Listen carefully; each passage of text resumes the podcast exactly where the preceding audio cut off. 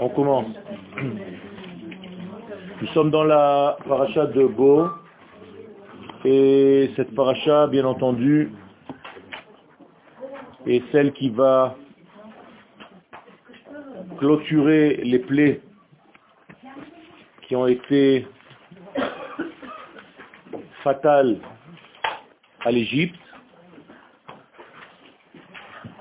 et à la notion d'Égypte. C'est-à-dire que nous sommes dans les trois dernières plaies, puisque le monde de la sainteté est identique au monde de la négativité.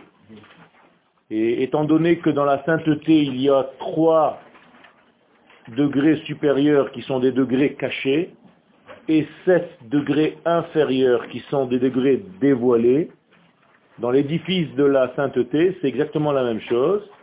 Dans l'édifice de la négativité, c'est pareil. C'est-à-dire que l'Égypte, elle aussi, est construite sur 10 degrés. Et donc les sept premières plaies que nous avons lues dans la paracha de Vaera vont frapper l'Égypte du bas vers le haut jusqu'au degré de qui dépasse en réalité le monde de la nature. C'est-à-dire qu'on frappe les Égyptiens à un degré naturel. Et dans la paracha de cette semaine, il y a en fait des coups qui sont portés dans les degrés de la tête de l'Égypte, c'est-à-dire le cerveau droit, le cerveau gauche et le cervelet. Ces trois plaies s'habillent dans les trois degrés qui sont dans le harbé, les sauterelles, dans le rocher qui est là, les torpeurs, le noir, et dans Bechorot, qui est en réalité la plaie des premiers-nés. Autrement dit, ces degrés-là viennent frapper en fait trois degrés qui sont généralement invisibles. Je vous ai dessiné les trois en haut et les sept en bas. En réalité, les trois sont cachés, elles sont sous terre, et les sept sont dévoilés, apparentes. De la même manière que nous construisons une maison, par exemple, il y a deux tiers au-dessus de la terre et un tiers de fondation. Donc en réalité, c'est à peu près la proportion. Un tiers, deux tiers, trois tiers. Les bateaux. Tous les édifices sont construits de cette manière-là, et donc il y a trois degrés cachés, sept degrés dévoilés. Les trois degrés cachés sont les degrés de la tête, puisque personne ne sait ce que je pense. Les sept degrés dévoilés, ce sont les midot, c'est-à-dire l'expression de ma pensée au niveau de ma vie, de mes actes, de ma parole, de mon expression. Eh bien, en Égypte, on frappe d'abord les sept, et donc c'est partagé en deux parachiotes. Il y a sept plaies qui sont dans la première paracha, puis trois plaies qui sont dans la paracha de Beau, les sages voient ici aussi une allusion, puisque Bo est en valeur numérique 3. Bet, Aleph, c'est-à-dire les trois derniers. Bet c'est 1, et Aleph, Bet c'est 2, et 1, donc ça fait 3. Donc voici les trois dernières plaies. Ce qui est intéressant de constater, de constater c'est que dans les trois dernières plaies, il y a un dénominateur commun, le noir puisqu'il fait nuit même pendant la plaie des sauterelles. Il est écrit que les sauterelles ont recouvert l'œil de la terre. Dans la plaie des ténèbres, effectivement, il fait noir. Et dans la plaie des premiers-nés, c'est à la minuit, donc il fait aussi noir. Et ça vient en réalité mettre en relief ce que je vous ai dit auparavant. C'est-à-dire que ce sont des degrés qui sont cachés, invisibles, et lorsque l'Égypte reçoit des coups qui lui sont à ce degré-là, portés à ce degré-là, ces trois degrés cachés, ça dépasse en réalité l'entendement, c'est-à-dire que là, il n'y a plus de machine arrière. Et donc l'Égypte est en train de disparaître pas parce qu'on veut punir l'Égypte, et ça c'est très important, il n'y a pas de punition dans le judaïsme, mais un bérou, c'est-à-dire un tri. On va trier Israël de l'Égypte. Et ce tri-là va laisser l'Égypte vide, puisqu'elle se nourrissait en réalité de Israël qui était en elle. Donc quand on sort Israël d'un certain degré, de n'importe quel contexte, ce contexte est en train de mourir. Il meurt en fait immédiatement. Vayar Israël et Mitzrayim met. Pourquoi? Ben, Tout simplement parce que Israël, c'est le souvenir, la mémoire du divin, donc celui qui fait vivre sur terre. Donc nous sommes porteurs de vie là où nous allons. Donc si vous mettez Israël dans un contexte qui s'appelle Égypte, et maintenant vous comprenez que l'Égypte n'est pas seulement un pays, l'Égypte, mais tous les degrés de la vie qui sont en réalité comme des écorces, eh bien c'est Israël qui nourrit et qui fait grandir même le fruit superficiel extérieur. Quand Israël est retiré par une forme de tri, un birour en hébreu, une notion kabbalistique qui vient montrer qu'en réalité les degrés qui sont tombés sont en train de repartir vers leur source, eh bien l'élément, s'il ne sait pas suivre ce mouvement, meurt. Les éléments qui suivent le mouvement restent en vie. On appelle ça le Erevrav. C'est-à-dire il y a un mouvement égyptien où, selon notre parabole, une partie de l'écorce qui suit le fruit. Et donc cette partie va rester vivante jusqu'au moment où le tri va se faire encore plus finement et tout doucement on sépare les degrés Hamavil ben Kodesh lechol ben Israël amim.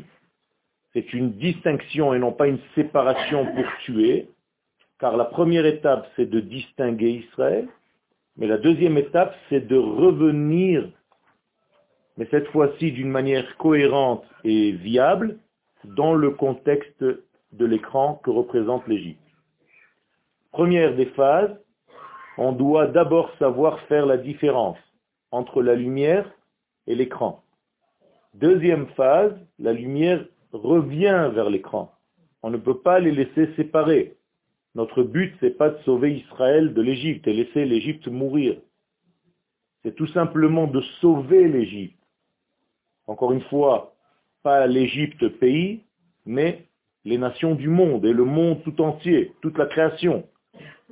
C'est ça le but du peuple d'Israël. Quand on dit que le peuple a été créé, façonné, afin de raconter les valeurs divines dans le monde, c'est ça que ça veut dire.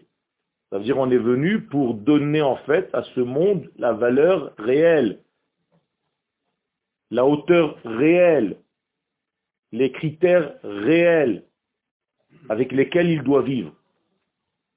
Tant que le monde ne vit pas à ce niveau-là, il est en réalité en train de mourir. Il est dans une période de destruction, d'extinction. donc Israël maintenant, une fois qu'il a été trié et qu'il sait son rôle, qu'il reconnaît son être et qu'il l'accepte, parce que tout ça c'est un travail, eh bien il peut devenir en fait un élément de vie pour tout le reste. Maintenant, s'il n'y a pas qu'Israël qui doit reconnaître, il y a l'écran aussi qui doit reconnaître que c'est Israël qui le fait vivre. Donc il y a ici quelque chose qui va dans les deux directions et qui en fait, agit dans un sens et dans un autre. Israël doit reconnaître son rôle vis-à-vis des nations et les nations doivent accepter que c'est Israël qui est le porteur du message divin. Tant que ce mariage, entre guillemets, ne marche pas, eh bien, il n'y a pas encore de Géoula Shlema. D'accord? Donc la Géoula, il s'agit de ce degré-là, de la reconnaissance du rôle de chacun dans l'édifice entier qui s'appelle l'humanité et le monde de la création d'une manière générale. Alors, ceci étant dit, c'est la structure globale, donc 7 et 3, n'oubliez jamais, 3 degrés cachés, 7 degrés de dévoilement. Et maintenant, on va comprendre que cette structure-là, que la Torah nous raconte comme une histoire qu'on raconte à un enfant, est une structure qui est valable dans tous les domaines. C'est-à-dire que oubliez en fait la sortie d'Égypte comme si c'était une histoire historique du passé et traduisez cette sortie d'Égypte comme votre propre vie à vous, même au niveau individuel. Bien entendu au niveau collectif aujourd'hui. C'est-à-dire que ce qui s'est passé là-bas se repasse à chaque instant, puisque toute cette sortie est au présent. Et d'ailleurs l'exil aussi est au présent, puisque le texte le dit, Israël habaim mitzrayma. Il n'y a pas marqué voici les noms des enfants d'Israël qui sont descendus en Égypte. Non, qui descendent, qui viennent. Habaim, em baim. C'est-à-dire c'est un éternel mouvement ou vers l'Égypte ou un mouvement de sortie d'Égypte. À toi de choisir de donner la hauteur aux acteurs que tu auras choisis selon ta vie, ta pensée, ton étude. Ça veut dire que les grands acteurs, c'est Moshe et Paro. Mais c'est à toi de donner la primauté à l'un ou à l'autre. Si tu fais régner le Paro sur ton Égypte, le corps est un grand Égypte. L'Aneshama, c'est le Israël qui est en Égypte. Et si dans le mot Neshama, il y a le mot Moshe, donc si tu sais lui donner sa valeur, son relief, eh bien il domine le corps et ça marche très bien. On n'est pas là pour détruire le corps. Mais si Chazve Shalom, tu ne sais pas, et c'est l'inverse, c'est l'Égypte, le corps qui étouffe la Neshama, d'où Ve'ele Shemot Bnei Israël Abaim Mitzrayma, ce sont les noms qui sont tombés en Égypte et qui tombent à chaque instant. C'est-à-dire nos capacités à savoir décoder le Moshe, eh bien, Chaz Shalom, le processus s'inverse et tu es dans un mode exil, au lieu d'être dans un mode Géoula. Vous comprenez que ça peut changer aussi 100 fois par jour, à chaque instant. Quand vous avez une lumière, vous sentez un mouvement de bonheur ne serait-ce que de 3 à 4 secondes, c'est une mini sortie d'Égypte que vous venez de subir. Et quand vous êtes angoissé, encore une fois, 3 à 4 secondes, c'est encore une descente en Égypte. Donc on est sans arrêt en train de monter et descendre. Si vous avez plus d'Égypte en vous, vous êtes dans un système de dépression. Si vous avez plus de sorties d'Égypte dans vos temps associés, accumulés, mais vous êtes plus dans un processus de Emouna et de Geoula. Donc vous comprenez qu'il s'agit ici de domaines incroyables qui parlent de notre vie. Alors, je vous ai fait un chiour sous forme de points, et on va essayer de traverser ces points un par un assez rapidement. Je l'ai écrit très vite ce matin, donc s'il y a des fautes, on va les corriger en même temps. Geulat Mitzrayim, premier point. Vous voyez, chez Donc l'Égypte, la sortie d'Égypte, la rédemption d'Égypte, c'est en réalité la trame, la structure de base de toutes les formes de Géoula que nous allons rencontrer durant toute l'humanité, la vie de l'humanité, l'histoire humaine. Moralité, c'est une leçon extraordinaire d'étudier la sortie d'Égypte. Mais pour étudier la sortie d'Égypte, il faut étudier l'entrée en Égypte. Et pour étudier l'entrée en Égypte, il faut savoir ce que représente l'Égypte. Donc toutes ces notions qui sont en réalité des noms de code, à toi de les décoder dans ta vie, et tu pourras savoir utiliser ce mode de Géoula et l'appliquer dans ta vie ou bien dans la génération actuelle. Mais si tu lis la Torah comme une histoire du passé, aussi sympathique, aussi belle soit-elle, Ça ne sert pas à grand-chose pour ton présent, pour ta vie, ni au niveau individuel, ni au niveau collectif, Donc, deuxième point, le fait de s'éloigner des valeurs de l'éthique divine, Ha'elohi,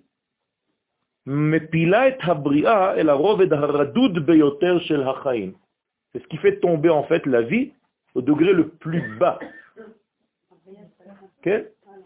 Bria. De la création.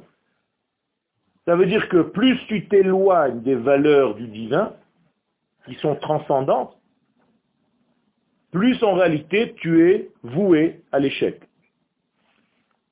Ve et ici entre guillemets, guillemets Mitzrayim, c'est un nom de code, Kemusag, donc comme notion et non pas comme terre. C'est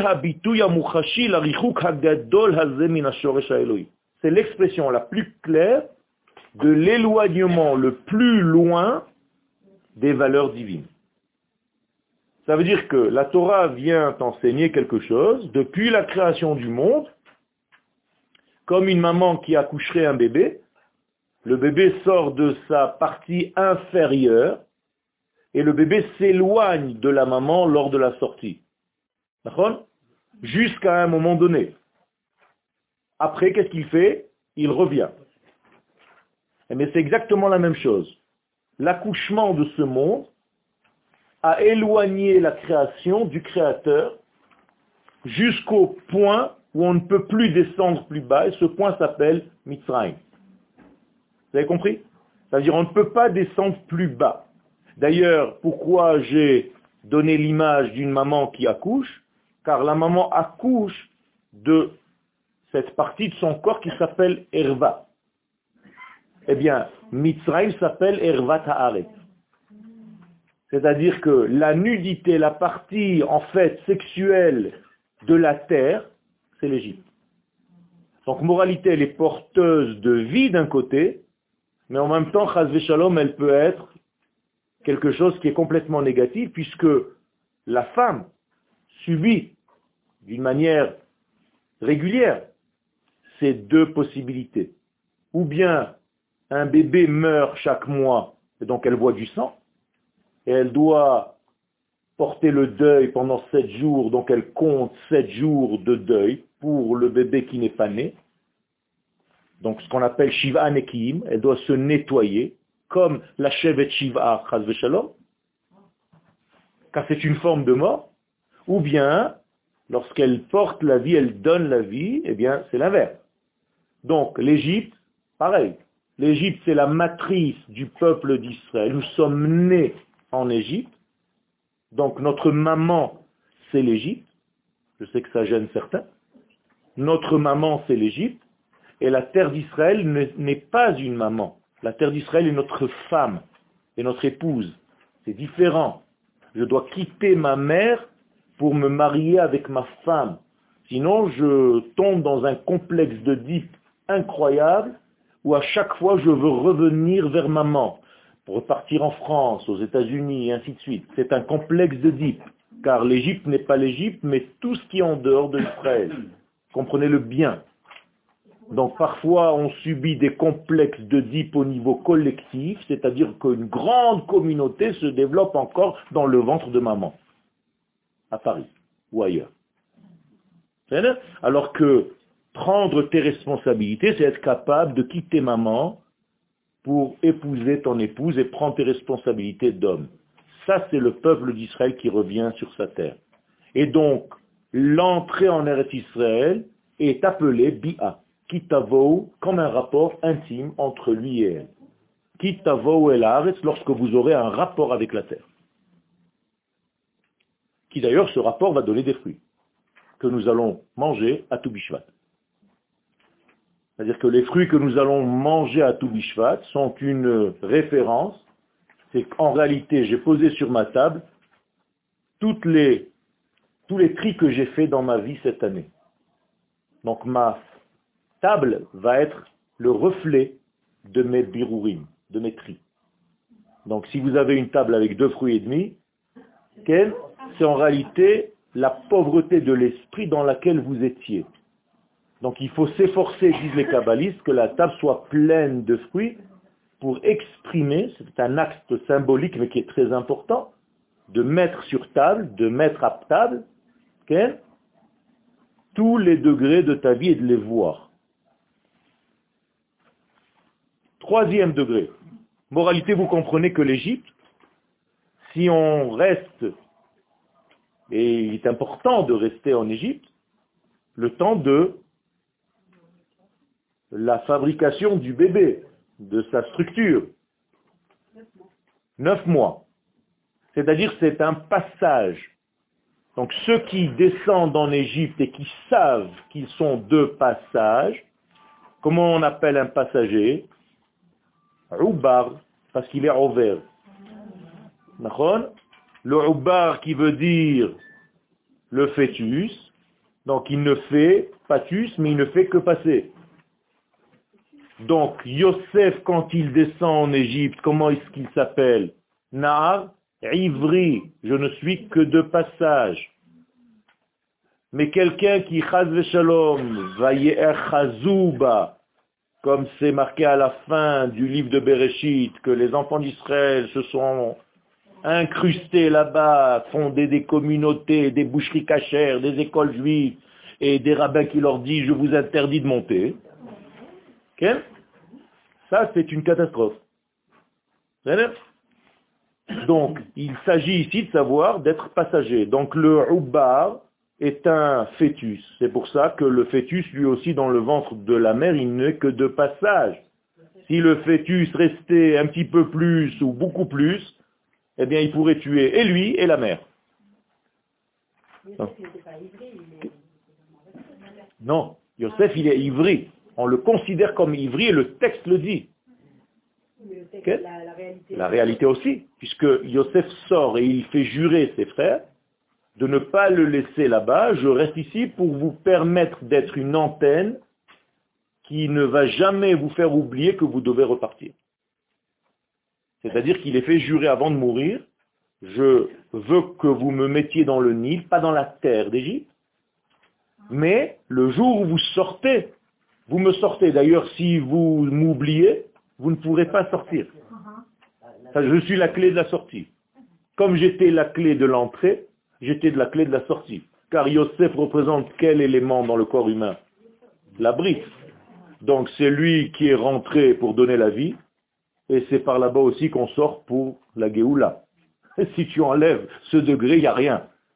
Donc Yosef est celui qui représente ce potentiel. Donc il faut bien comprendre. Moshe qui comprend le secret, qu'est-ce qu'il fait pendant que tout le monde s'affaire à préparer ses valises? Il va chercher Yosef. Il n'y a pas de Yosef, il n'y a pas de sortie. D'accord? D'ailleurs, la mer ne s'ouvre pas sans Yosef. Hayam Ra'a Vayanos. Pourquoi la mer a vu et elle s'est retirée? Qu'est-ce qu'elle a vu? Elle a vu Yosef. C'est-à-dire que Yosef est toujours celui qui déchire la membrane pour donner la vie, pour passer, dans tous les sens du terme. Ça veut dire quoi? Ça veut dire que la maladie, d'une manière générale, où est-ce qu'elle se trouve? Là-bas, lorsque tu ne sais pas que c'est un passage. Donc, quand Akadosh Baruch parle de maladie, qu'est-ce qu'il dit? Troisième point. Samti Lo asim alecha. Toutes les maladies que j'ai mises en Égypte, je ne les mettrai pas sur toi. Comme si toutes les maladies étaient où? Qu'en Égypte. C'est la suite du verset. Ça veut dire quoi? Ça veut dire que si tu ne comprends pas le sens de l'Égypte, eh bien, Shalom, tu vas être dans le manque de possibilité de l'expression naturelle et basique de l'être ce qu'on appelle en français la mal à dire, c'est-à-dire l'incapacité de dire. J'ai du mal à dire. Moralité, dit le Zohar à Kadosh, la sortie d'Égypte, c'est l'ouverture de la bouche. Paix, ça, la bouche qui raconte. Donc si tu ne sais pas t'exprimer, c'est là une preuve que tu es encore exilé dans cet exil de l'être qu'on appelle le Da'at, où on touchera un petit peu plus ce point plus en profondeur. C'est-à-dire que la première expression de la guérison, c'est le diagnostic. Tu sais dire, placer les mots sur la maladie. Parce que la mal a dit, maintenant, tu sais dire. Si tu sais dire, le malade, paradoxalement, ça fait trois semaines, le pauvre, il est couché sur son lit d'hôpital, et chaque fois que tu vas le voir, il te dit, ils n'ont pas encore trouvé ce que j'ai. Musken, il est grave. Le jour où tu viens le voir, il est tout content, il te dit, ça y est, ils ont trouvé. Il devrait pleurer, Musken. Non, parce que c'est maintenant, on peut trouver le médicament qui correspond. Mais c'est la même chose. Quand tu ne sais pas définir quelque chose dans ta vie, peu importe dans quel sujet, ça manque d'une voie de guérison. Le porteur lui-même de, ce verbe, c'est qui? C'est mon cher Abeno. Qu'est-ce qu'il a en Égypte? Il n'arrive pas à parler. C'est-à-dire lui aussi, il est dans la maladie. Pourquoi? Il est juste le représentant de la nation tout entière qui est malade. Mais lorsque Moshe sort, commence à chanter, Az Yashir Moshe Ubne Israël. C'est-à-dire tout ce qui était impossible d'exprimer est en train d'être exprimé maintenant avec des mots et des mots justes. Autrement dit, la première forme de tikkun dans ce monde, c'est la parole. Et c'est pourquoi Kadosh Baruch a placé le premier homme devant toute la création pour qu'il définissent, qu'ils nomment les choses. Et donc, en réalité, Adam Arishon, lorsqu'il savait donner le nom à quelqu'un ou à quelque chose qu'il était en train de voir, eh bien, il lui donnait en réalité son potentiel de vie. Il arrivait à savoir, selon 2, 3, 4, 5 lettres, tous les codes génétiques de la chose en question. Je veux dire par là que si, par exemple, j'ai une date sur la table de Toubishvat, alors une date, ça veut rien dire en français, c'est juste une acceptation collective. Mais Tamar, c'est en réalité tout le code génétique de la date, en trois lettres. Donc si tu sais décoder le Tamar, en réalité tu peux savoir décoder tout le secret de ce fruit sa fabrication, sa construction et tous les bienfaits qu'il peut faire au corps. Alors, euh, 6000 ans après l'apparition du premier homme, les médecins vont te dire que si tu manges des dattes le matin, ça t'enlève, ça te nettoie en réalité euh, le côté amer de ta bile. En hébreu, c'est marqué tam mar, l'arrêt de l'amertume. Juste dans les mots, ça c'est encore le degré le plus simple te parle pas si tu rentres Bichlal dans les codes, dans les valeurs numériques de, du Tamar et tout, et je travaille avec les plus grands spécialistes israéliens à ce sujet d'ailleurs. J'ai la chance qu'ils habitent dans mon village. Celui qui a, par exemple, inventé la race du gouche sans les verres et tout ça, tous ces ingénieurs, ils habitent chez moi dans le village. Donc on travaille ensemble et on décode en réalité le code génétique de tous les degrés. Grâce à des lettres car tout est lettre, tout est combinaison de lettres. Bien avant Armand Jameau. Donc la maladie, c'est l'Égypte. Donc guérir, c'est sortir d'Égypte. Alors, un, Mitzrayim, à partir du moment où on sort d'Égypte, donc la sortie d'Égypte,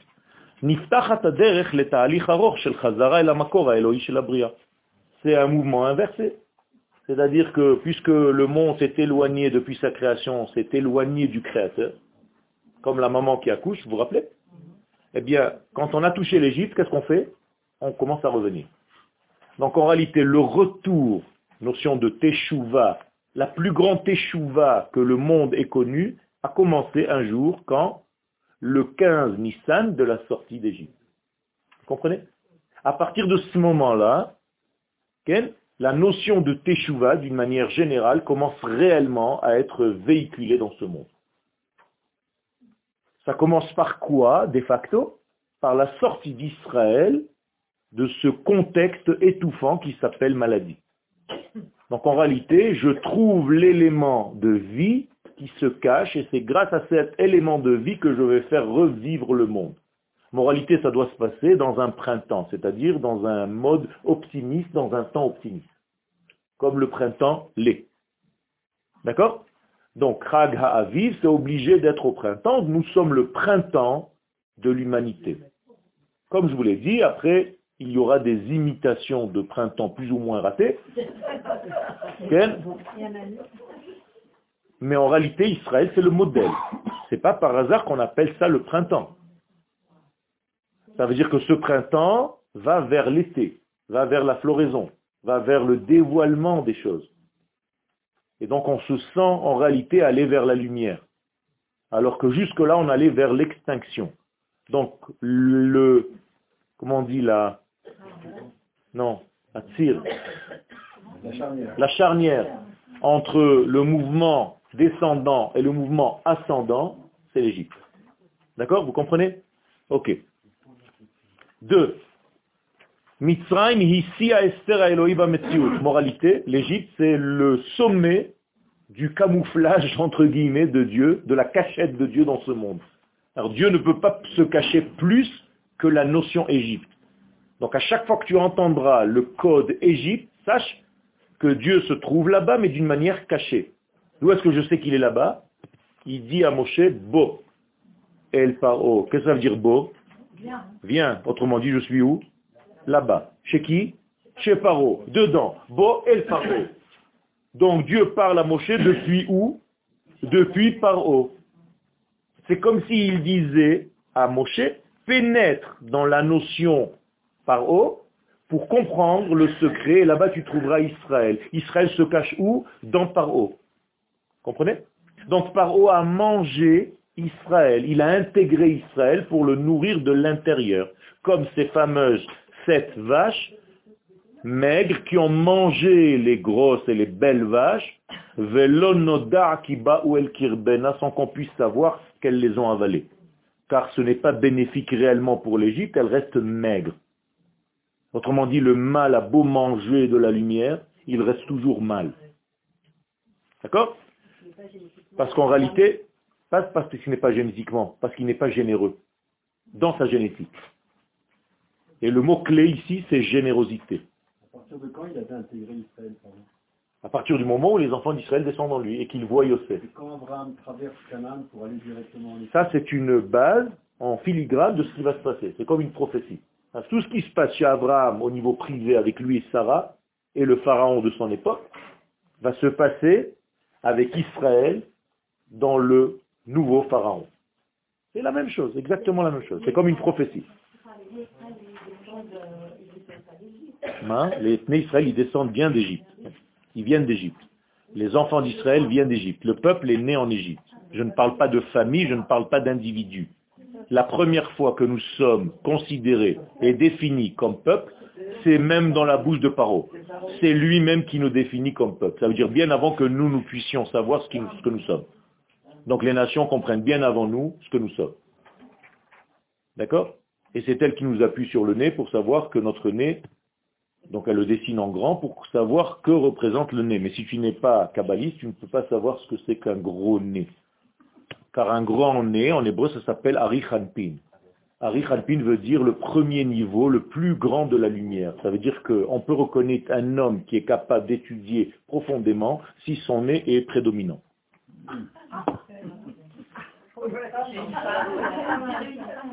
Je ne veux pas vous rentrer dans tous les degrés parce que sinon vous allez commencer à vous regarder les uns les autres. on laisse tomber, on passe. C'est vous sachez que votre corps raconte tout. C'est même pas la peine de vous cacher tout. Il faut savoir juste savoir lire, c'est tout. Il faut apprendre à lire. J'ai pas besoin qu'on parle, on n'a pas besoin réellement, si on étudie, que tu me dises quoi que ce soit. Je peux savoir ce que tu as fait hier soir, ce que, tu as fait ce matin, seulement par discrétion, je ne veux pas t'enlever ton libre arbitre, donc je te laisse. C'est tout. Velachen.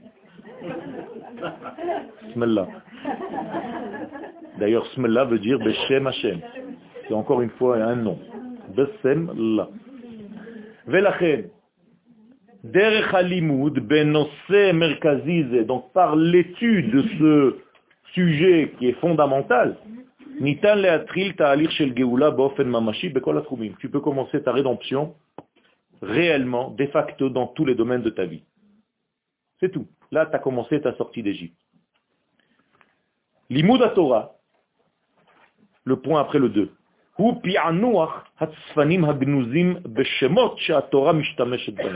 L'étude de la Torah, la réelle étude de la Torah, c'est pas d'étudier des textes, c'est de savoir en réalité décoder quel un code. Comment on appelle un décodeur de code en hébreu Safnat Paraner. Yosef. Yosef s'appelle le décodeur. Qui lui donne ce nom? Paro, encore une fois. C'est-à-dire le premier décodeur de l'histoire, c'est Yosef. Et c'est Paro qui le désigne et qui sait, il a compris. Nous aussi, nous devons être des Yosef, c'est-à-dire des décodeurs de Torah. Or, qu'est-ce que je dois décoder? Comment est-ce que la Torah me parle? Avec des mots. Avec des mots, des phrases, des lettres. Donc en réalité, tout est combinaison de lettres. Donc je dois être un décodeur de lettres. Donc je dois être euh, champion du monde des lettres hébraïques. Donc je dois savoir l'hébreu. Si je ne connais pas l'hébreu, toute étude en notre langue est une trahison pure et simple de la Torah. Même si tu développes des trucs philosophiques, machin. Vous savez ce que c'est un philosophe? Philosophe. C'est un type qui parle toute la journée. Il n'y a pas de fin. Philosophe. Ok? Alors qu'en réalité, tu peux dire tout ce que tu as dit d'une manière concise, courte et kolarat, comme on dit en hébreu, tu, tu touches. Ça ne sert à rien de rabâcher les gens qui parlent sans arrêt, sans arrêt, qui rajoutent et qui essayent de... Ça, c'est du paka-paka, ça s'appelle. C'est pas ça du tout. La gada de Pesach est très courte. Très courte. Je parle de la vraie Haggadah, parce que chaque année, selon les générations, on a rajouté. Vous savez, la génération, la Haggadah ne s'est pas faite un seul titre et dit, tiens, on va leur faire un petit bouquin avant de manger à Pessah. Non. Chaque génération a apporté la sienne. D'ailleurs, notre nouvelle Agada, qui va être imprimée bientôt, ben, elle va mettre toute l'ancienne Agada de côté. Bien sûr. On va dire un mot de toute la Agada que vous avez aujourd'hui, ça va se résumer en une phrase. Et tout le nouveau texte va raconter votre montée de France. Je rigole pas. C'est marqué, c'est écrit comme ça. Si on est assez solide pour croire et véhiculer cette chose-là dans notre réalité et pas seulement croire que c'est juste des trucs euh, qui restent au niveau spirituel de l'esprit des vapeurs, bien entendu, on va vivre les choses. Pourquoi les gens, quand ils étaient en train de rentrer dans les fours, ils savaient que quelques années après, il y aurait l'État d'Israël? Pour eux, c'était la même chose, c'était des vapeurs. Eh bien, si vous êtes convaincu du troisième temple, eh bien, on va le voir bientôt. Ce n'est pas des vapeurs, c'est ça le problème d'ailleurs de notre émouna. On a l'impression qu'on parle de notions qui n'existent pas. Mais je, suis en train de vous parler de réalité. C'est très sain ce que je suis en train de vous dire. Ce n'est pas des, études de Torah, de machin qui planent. Je vous parle de vie.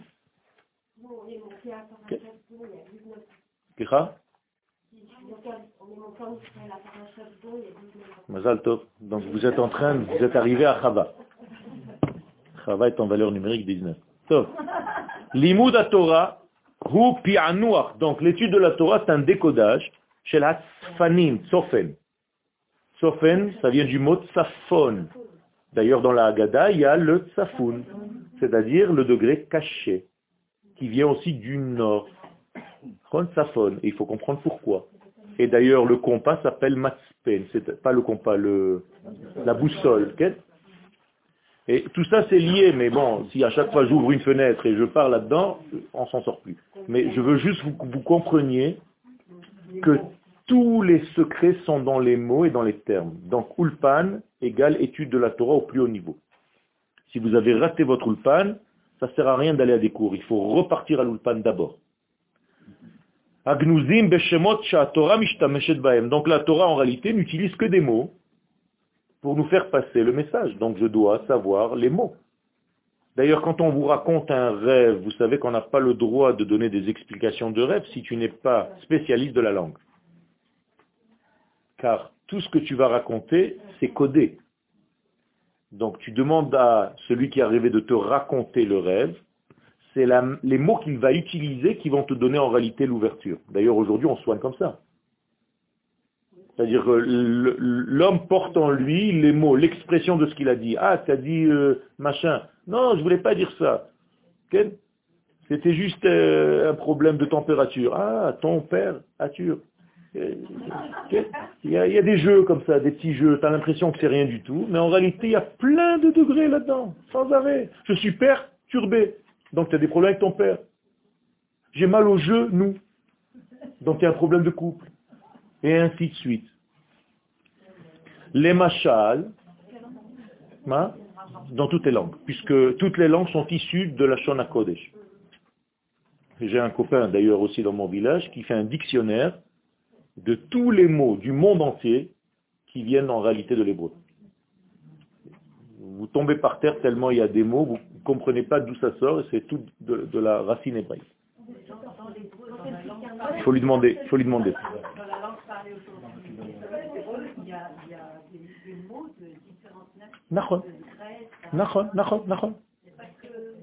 Ça veut dire qu'il y a un échange de langage et qui est bénéfique. C'est-à-dire on prend. Encore une fois, je répète ce que j'ai dit au départ, on ne jette pas les nations du monde ni ce qu'elles représentent. Il y a des choses à prendre là-bas. La preuve, on vous a tiré de la France. Donc il y avait quelque chose à tirer de là-bas. vous êtes, vous êtes de cette mentalité, de cette forme d'Égypte, mais qui en réalité bénéfique, qui avait des lumières. Et il fallait pouvoir les sortir de là-bas, ces lumières, et se rassembler sur notre terre, sans perdre votre mentalité et votre manière d'être à la française, entre guillemets. Ne croyez pas que c'est exilé. Au contraire, c'est un apport de force pour rassembler toutes les forces. Qu'est-ce qu'on a tiré de l'Égypte? La Torah. La Torah était en Égypte. Vous saviez ou pas? Eh, Bien sûr. Vachamushim alou bene Israël me'eretz. Qu'est-ce que ça veut dire Vachamushim alou bene Israël? Ils sont montés. Non, ça c'est déjà des explications. Ça c'est déjà des explications. Ça c'est déjà des explications. Chamushim, Chamushim. Armée, Chamouche. Armée, ça veut dire ils sont sortis quoi? Ils sont sortis blindés. Blindés de quoi? De Hamushim, c'est-à-dire quelque chose qui a de l'ordre du chiffre 50. 50 jours après la sortie d'Égypte, qu'est-ce qu'on a reçu? La Torah. Donc elle était en réalité dans ce fameux Hamushim, c'est tout. Donc la Torah, elle était où? En Égypte. Il fallait juste la décoder. Donc qu'est-ce que ça veut dire que la Torah en Égypte, selon ce que je viens de vous dire tout à l'heure? Qu'est-ce que c'est qu'une Torah en Égypte? Vous voulez que je vous dessine? Eh bien c'est quand tu te mets face à un texte en hébreu, tu comprends rien. C'est la Torah en Égypte, c'est tout. Quand tu fais un travail et que tu décodes et que au bout d'un quart d'heure, une demi-heure, une heure, tu comprends le texte, qu'est-ce que tu as fait? Tu as libéré la Torah de cette Égypte, c'est tout. C'est une sortie d'Égypte. Tu viens de faire toi-même une sortie d'Égypte à ton niveau. Ça va pas en compte de... Euh, Kadma la Torah D'accord. Et si elle était avant en Égypte, Derech Eretz, il était après Non. Derech Eretz, Kadma la Torah. Qu'est-ce que ça veut dire Derech Eretz, Kadma la Torah Tant que tu n'as pas compris qu'il y a deux degrés de Torah, je ne parle pas de la Torah au niveau parchemin. Quand je pose la question à mes élèves, ils tombent toujours dans le piège, les pauvres. Je vais vous éviter ça. Sur quelle matière est écrite la Torah? Tout le monde me dit parchemin, bois, pierre, machin, et Paul et Jacques. C'est pas ça. La Torah, elle est inscrite dans la vie. Arrêtez de me donner des forces. La Torah, c'est la vie. Après, elle a été recopiée sur un livre. Quand vous allez ouvrir le Echal de la Torah, vous croyez que c'est la Torah, c'est juste un recopiage. Mais la véritable Torah, elle est en nous. C'est la vie, c'est tout la vie, c'est ce qui gère la vie. Seulement, comme on est incapable de voir ça, il faut te mettre un livre avec un parchemin. Et toi, tu as l'impression que le parchemin, c'est ça la vérité. Donc tu n'as rien compris. Y a marqué que ceux dans la halakha, que quand tu vois un Talmid Racham marcher avec un Sefer Torah, tu embrasses la Torah, alors que tu devrais embrasser le Talmid Racham, puisque lui c'est une Torah ambulante, c'est une Torah de vie. Toi, avec ton parchemin, tu peux rester 2000 ans, tu n'as rien compris? Vous comprenez? On est devenu religieux. On est tombé dans le piège de la religion. On a oublié que la Torah, c'est Chaim. Alors maintenant, tu as besoin de papier, de parchemin, des machins, des rouleaux. Ah, les rouleaux. T'as pas compris? Avant les rouleaux, il y a la Torah. Donc en réalité, c'est ça le Derech Eretz. Derech Eretz, c'est-à-dire toutes les valeurs, j'appellerai maintenant la Torah du Père. La direction de la terre d'Israël. C'est la même chose. C'est la même chose. C'est la même chose. Au niveau du pshat, tu as raison. C'est-à-dire le premier degré qu'Akadosh Baruch Hu demande à l'homme d'Israël, même dans sa racine, c'est Derech Eretz, c'est-à-dire va de la terre. Et après, la Torah. Et après la Torah. Pourquoi faire la Torah On, a commencé par sortir d'Égypte pour aller dans la terre. Tout à fait. Et là, ce que vous dites, c'est le. Non, pas du tout. Je dis que dans l'Égypte est cachée la Torah. Et qu'est-ce que c'est que cette Torah? Aller sur la terre d'Israël. Au niveau de la pensée de cette Torah. C'est ce qu'elle te dit, cette Torah. La Tor- Torah n'est pas un livre de loi. Vous regardez des avocats qui parlent ou des juges, vous avez derrière eux une 200, 300 livres. Vous avez l'impression que la Torah, c'est pareil.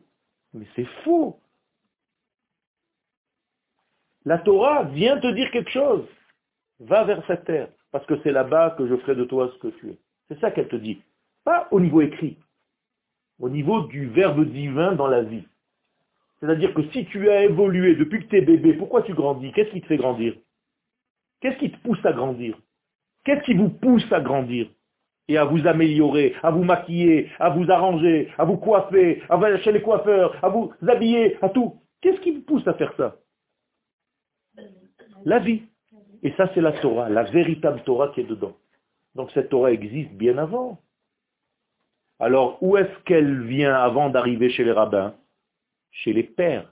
Donc la Torah du père Abraham, Yitzhak et Yaakov a précédé la Torah des maîtres. C'est une leçon fondamentale chez Manitou. La Torah du père et la Torah du maître. Encore une fois, nous, on est tombé dans une Torah rabbinique, en oubliant la Torah des pères, Abraham, Yitzhak Yaakov, Pirkei Avot. Encore une fois, tu es dans le piège. C'est On ne peut pas tout sur un pied, parce que c'est énorme, mais bon. Les machals, alors je vais vous donner un exemple pour ne pas qu'on reste en l'air. Babshat, aux pre- premières lectures, Paro ou Melech Mitzrayim. Pharaon, c'est le roi d'Égypte. Ça va, c'est sympathique. D'ailleurs, ce n'est pas son prénom. C'est un nom global, général, pour le roi d'Égypte. Il s'appelle Pharaon. D'accord? Il aurait pu s'appeler d'ailleurs Moshe. Si Moshe avait choisi ce camp-là plutôt que l'autre, le prochain pharaon aurait été Moshe. D'ailleurs, on aurait sorti d'un sarcophage, au lieu de tout en carton, tout en camon et Moshe Rabbeinu. Moshe a choisi ses enfants d'Israël comme frères. Ok. Alors, Paro, c'est le roi de l'Égypte. Maintenant, vous avez compris un petit peu, un tout petit peu, ce que représente la notion d'Égypte. Mais vous comprenez que maintenant, elle a un roi, cette notion. Qu'est-ce que c'est donc ce roi d'Égypte? C'est celui qui dirige, c'est le centre de contrôle de tout ce monde qu'on vient en quelques trois quarts d'heure à peu près d'essayer d'exprimer. C'est-à-dire la maladie, l'étouffement de l'être, la sclérose de, de- des, noms et des verbes, de, l'expression, du manque de savoir s'exprimer. Tout ça, c'est l'Égypte. Et ça, ça a un roi. Ça a un roi. C'est-à-dire ce roi doit être justement porteur du même message, d'une manière codée. D'accord? Et si je prends le mot paro et je le décompose, j'ai P, donc j'ai déjà la bouche. Ra. La bouche qui ferme. Ra, c'est pas méchant. Le mal, c'est la fermeture, c'est-à-dire celui qui ne veut que pour lui. Ce sont des initiales. Ratson, Atzmi. C'est-à-dire, la bouche de l'égoïsme, c'est le nom de code du roi de l'Égypte en question. Moralité, vous avez un petit pharaon comme ça chez vous? Mais bien sûr, malheureusement, chacun de nous a le sien. C'est-à-dire que c'est ta bouche d'égout ou ta bouche d'égoïsme, c'est la même chose. Tu ne penses qu'à toi, il n'y a que toi qui compte. Il n'y a personne d'autre. C'est un problème très grave. Ça veut dire que c'est vrai qu'il faut s'aimer soi-même, mais jusqu'à quel point? Quand je te montre une photo de famille, Tu regardes tout le monde une seconde et toi, tu restes sur toi-même pendant un quart d'heure, comme si tu ne te connaissais pas. Il n'y a que toi qui t'intéresse. Après, tu refais, soi-disant, une petite... Euh, et tu reviens encore. Vous comprenez? Alors, c'est vrai qu'il faut avoir ce degré-là, c'est très important, mais jusqu'à quel niveau? Eh bien, le roi de l'Égypte est là. Ça veut dire que la source des maladies, c'est ça. Donc, la source de la maladie, développer le mot maladie un petit peu plus, ça fait mal, et diction. C'est la même chose. C'est-à-dire, la source de la malédiction, c'est Paro. Parce que c'est le roi de cette Égypte. Donc si je sais décoder encore une fois un nom de code Paro, quel Paro code Tu peux faire un film? Au lieu de Da Vinci? Tu peux faire Paro code, le code Paro, et eh bien tu peux savoir exactement à, qui tu as affaire et comment tu peux le décoder en toi. Et qui est plus fort que lui en moi? Moshe. Donc Moshe, c'est Hachem, donc c'est le décodeur qui donne les noms, Hachem. Donc le décodeur des noms. Les sages, juste pour rigoler, comme quoi ils ont le sens de l'humour, nous disent que Paro faisait 50 cm de haut. C'est sa taille. Alors que Moshe, c'est un petit gnome comme ça, un petit machin comme ça. Tu le prenais sur ta table. 50 cm. C'est-à-dire Ama. Même pas 50 cm, Ama. Voilà Ama. De là à là. Voilà, imaginez-vous un petit bonhomme. C'est là Alors qu'est-ce que ça veut dire? C'est des notions. Vrai ou pas vrai, maintenant, on s'en fiche. C'est ce que les sages veulent nous dire. Comprenez qu'ils viennent encore une fois te donner des codes. Même la Gemara, la Mishnah et tout ça, c'est des codes. Et de l'autre côté, mon cher Abenou, 10 amot, c'est-à-dire 5 mètres. Ça veut dire Moshe Rabbeinu, sans faire exprès, il rentre chez Paro, il écrase, il ne voit même pas. Si tiens, j'ai entendu un bruit. Qu'est-ce que ça veut dire? Et regardez la puissance de ce Paro. À tel point qu'il faut lui demander l'autorisation pour que Moshe sorte. Dieu envoie Moshe et Aaron et tous les enfants d'Israël, c'est ce petit machin, pour lui dire, laisse-nous sortir. Ça veut dire que dans ta vie, en réalité, même un petit bouchon, il peut te massacrer la vie. Alors que ton géant intérieur, il est étouffé par ce petit bouchon. Comprenez? Maintenant, ce paro-là, Melech Mitzrayim, c'est dans le pshat. Mais quand tu pénètres un petit peu plus le texte et tu le décodes, paro shayach le musag hazman, tu découvres qu'en réalité, paro, c'est la notion de temps. Comment on arrive à ça? Eh bien, nous avons la valeur numérique. Paro, gematria, shana. C'est-à-dire, paro est en valeur numérique shana. Shana, c'est une notion de chinouille, donc de possibilité de changement. Donc d'année, de temps. Le temps est un cli, est un moyen de changement. Si tu utilises le temps à bon escient, ben tu changes. C'est ce qu'on se souhaite d'ailleurs, Shana Tova. C'est pas bonne année, c'est bon changement. Si Dieu veut, cette année, tu vas changer. Pour le bien. Shana Tova, Shinui Tov. Et veut dire aussi répétition, Mishnah, Shinui. Et qui veut dire aussi dualité de Shnaim. Donc la seconde. Donc la notion de temps. La plus petite notion de temps, c'est la seconde. Dans toutes les langues. Shnia. C'est-à-dire il y a deux points pour avoir du temps. Comprenez comment c'est profond la Torah Ça veut dire que ça ne s'arrête pas. Or, qu'est-ce que ça veut dire? Qu'est-ce que je m'en fiche que Paro, il ait la même valeur numérique, c'est-à-dire le même poids que le temps? Ça veut dire tout simplement que le roi d'Égypte, donc le roi de la maladie, c'est un temps qui n'est pas utilisé normalement. Autrement dit, les Égyptiens servent qui? Le temps. Donc ils sont esclaves de qui? Du temps.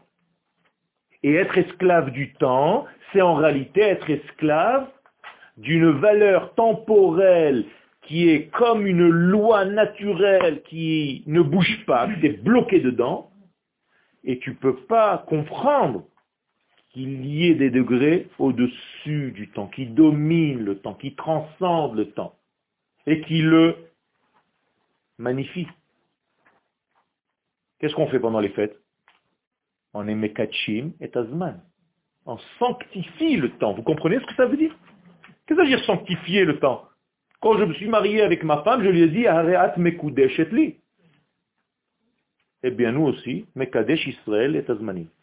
Israël Mekadesh Tazman. C'est-à-dire je me marie avec le temps. Donc j'ai une, j'ai une mitzvah de me marier avec le temps à condition que je sois dominant du temps, que je lui donne une direction. Donc le temps n'existe pas, c'est juste un panier dans lequel je peux mettre toutes les actions que je veux. Et donc c'est élastique. Et quand tu dis j'ai pas le temps, c'est parce qu'en réalité, tu glandouilles. Tu peux faire, peu importe, c'est bon. C'est en arabe. Le temps, en réalité, c'est un grand panier d'actions. Et je peux mettre dedans et faire et faire des tonnes de choses. D'ailleurs, les gens te posent la question, mais comment tu fais autant de gens en si peu de temps? En réalité, la notion de temps n'existe pas. Il y a des gens pour qui le temps passe très vite, et il y a des gens pour qui il est lent. Quand tu comprends rien dans un examen, tu as l'impression que le temps ne bouge pas. La même chose. Ça veut dire si tu tombes dans le degré négatif, tu peux aussi tomber dans un grand sommeil.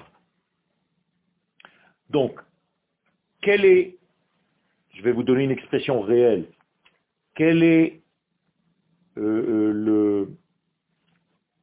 Vous savez que le temps est, géré par des astres.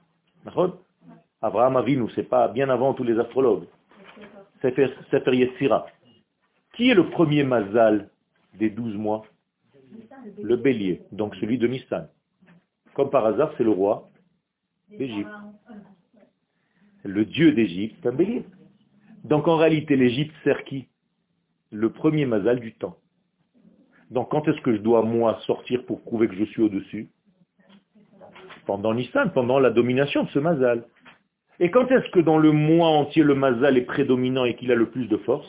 Le 15 du mois hébraïque. Donc le 15 du mois hébraïque, au moment où le premier mazal du temps, donc la base du temps, la racine du temps, la matrice du temps, moi, Israël, je dis, au-dessus de ça, moi. Vous comprenez pourquoi on sort le 15 du mois de Nissan?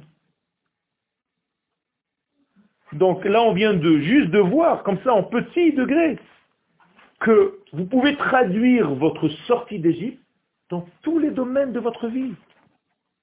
Ça, c'est une notion, c'est le temps. Je vous ai parlé tout à l'heure au niveau de la parole, je peux vous parler au niveau du date, c'est-à-dire de tout votre système nerveux, c'est tout la même chose. Donc il faudrait des années, des millénaires pour comprendre toutes ces notions que la Torah nous donne d'une manière comme ça, tu lis.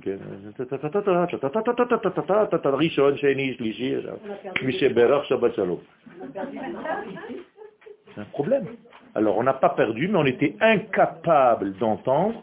Aujourd'hui, nous sommes dans une génération, et ça aussi, ça fait partie du temps, c'est que les maîtres d'aujourd'hui, les enseignants d'aujourd'hui, doivent s'adapter à la génération en question, dans le temps présent, et commencer à leur donner une Torah profonde, et ne plus les négliger, et les considérer comme des, abrutis, des imbéciles, en leur donnant une petite Torah, rien du tout.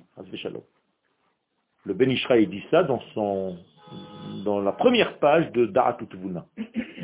Que si tu ne fais pas ça, c'est comme si tu as bafoué la Torah. Tu as rendu la Torah mesquine, petite. Qu'est-ce que tu as de plus que les autres? Tu nous racontes une histoire, nous aussi on a un Ancien Testament, le Nouveau Testament. Si tu n'as pas ces notions et que tu ne développes pas cette Torah, c'est en réalité, Shalom, appauvrir Dieu dans ce monde. Et nous, on est venus pour le manifester, pour le magnifier, pour le dévoiler, pour le grandir. Donc, moralité, ce monde est un grand cercle je vous court-circuite. Ce monde est un grand cercle et dedans, il y a Israël. Rappelez-vous de la semaine dernière. C'est la même chose. Ça veut dire que tu dois dévoiler en réalité ce triangle. Mais là, il est enfermé. Donc ça, c'est pas le bon schéma. Le bon schéma, c'est lorsque le triangle domine le cercle. D'accord? Or, ce triangle est synonyme de droiture, vous vous rappelez? Alors que le cercle est synonyme de fermeture et de blocage dans un système. Les pharaons portaient des tefilines de la main et des tefilines de la tête. Vous regardez dans les... Partout. Seulement à la place du cube qui représente la droiture, ils avaient le serpent qui représente le monde circulaire. La même chose au niveau des chez le roche. Nous, on a des directions, c'est-à-dire le yosher, ce qu'on appelle la droiture, et l'Égypte est là aussi, ici, un serpent. Plus que ça, dans le... Justement, c'est pour voler en réalité le secret d'Israël et le mettre dans un cercle. Pourquoi on n'a pas fait des films triangulaires hein? Alors les tefilines sont triangulaires. Elles sont triangulaires. C'est pour ça qu'un côté, tu as marqué Shin et Shin. Shin, c'est un triangle. Seulement, tu as un Shin à 4 et un Shin à 3. C'est-à-dire là, tu comptes les vides. Donc, il y a trois vides dans les quatre de bas. Et de l'autre côté, tu comptes les pleins. Mais en réalité, c'est des triangles. Et le triangle apparaît dans notre monde comme un cube. D'accord? J'ai vu euh, à la télévision, il y a au moins 30 ans, un reportage qui s'est passé dans le sud du Japon, Ok. où les gens avaient des défilés qui avaient la forme de Nahon. pyramide. Nahon, nahon, nahon, C'est exactement ça. Alors, je clôture le chiot. Dans le sarcophage de tout en carton, là, comment, comment Ken Ils l'ont trouvé avec deux symboles sur sa tête. Un aigle et un serpent. Ça veut dire qu'il mettait deux tefilines, Rashi et Rabbenoutam. Je rigole pas, dans le sens de la klipa. Car dans la Kabbalah, l'aigle représente la bina et le serpent la malchut. Et dans la Kabbalah, les tefilines de Rashi, c'est malchut, et les tefilines de Rabbenoutam, c'est bina. Ça veut dire qu'il avait cette notion-là, mais dans le sens de la klipa. Et nous, à chaque fois, on demande la droiture et non pas le monde circulaire, pour que la droiture donne, euh, amène valeurs dans le monde circulaire. Quand vous commencez le Kaddish, Idgadal Veitkada Sheme Rabba, c'est les lettres de Yosher, c'est-à-dire la droiture. C'est-à-dire que nous sommes en train de porter la droiture dans ce monde-là. C'est bien Toda Rabba.